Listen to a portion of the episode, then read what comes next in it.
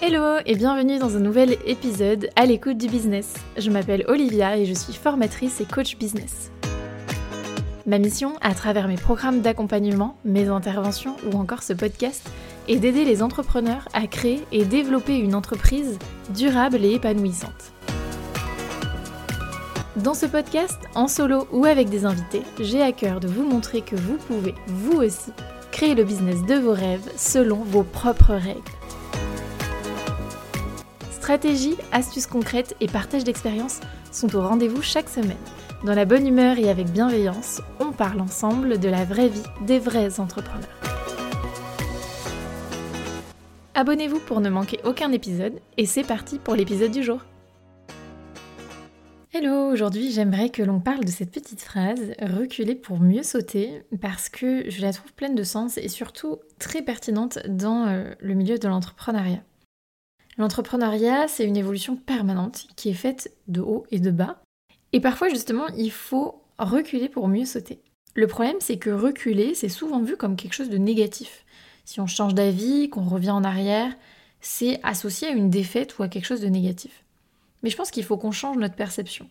L'entrepreneuriat et la vie en règle générale, c'est un apprentissage permanent. Rien n'est linéaire. Il y a des hauts, il y a des bas, c'est normal, ça fait partie de la courbe de l'apprentissage. Et je suis sûre que tu l'as déjà observé dans ta pratique sportive ou dans ton apprentissage d'une langue étrangère par exemple. Il y a des périodes où tout va bien, on est fier de nos résultats, on se sent bien, on est très heureux. Et puis il y a des périodes où à l'inverse, on est plutôt dans une phase de régression.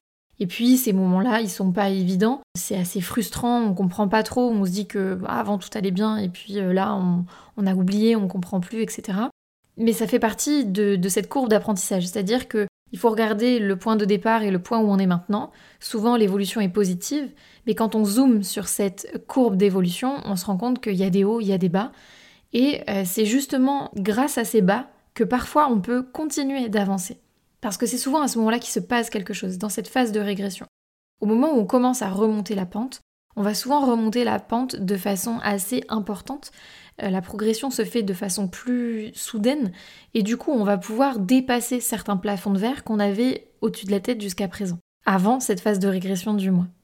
Mais on est dans une société qui valorise l'évolution positive, qui valorise les succès, et qui, au contraire, euh, bah, a beaucoup plus de mal avec euh, les phases de régression. Sauf que c'est important de valoriser en fait ces phases parce que pour moi la progression elle est possible que si elle est nourrie par les progrès mais aussi par les retours en arrière. Faire une pause ou reculer, c'est prendre le temps d'analyser. C'est nécessaire parfois pour reprendre son souffle, pour prendre de l'élan et pour pouvoir aller de l'avant. En tant qu'entrepreneur, on le sait pertinemment, on est toujours à l'affût des nouvelles tendances, on veut faire évoluer nos entreprises, du coup, on a plein d'idées en tête, on veut mettre en place plein de projets, et c'est vraiment super, mais il faut faire attention à ne pas se perdre dans tout ça. Parce que le risque, c'est de s'essouffler, c'est de perdre en motivation, et euh, voire même, dans les cas les plus graves, d'atteindre le burn-out. On a le droit d'appuyer sur pause, on a le droit de revenir en arrière. C'est pas pour autant un échec. Et pour moi, c'est même une force de savoir prendre ce genre de décision parce que on le sait, c'est pas facile, c'est même inconfortable mais c'est nécessaire pour notre progression. Et une entreprise, elle est là justement pour progresser. Et le progrès, il ne se mesure pas qu'à l'évolution positive de certains chiffres. Plus de clients, plus de chiffre d'affaires, plus d'abonnés sur les réseaux sociaux. On a vite tendance à tomber dans le cercle infernal du toujours plus. Mais à quoi bon? Alors il y a une chose que je voulais que tu retiennes aujourd'hui.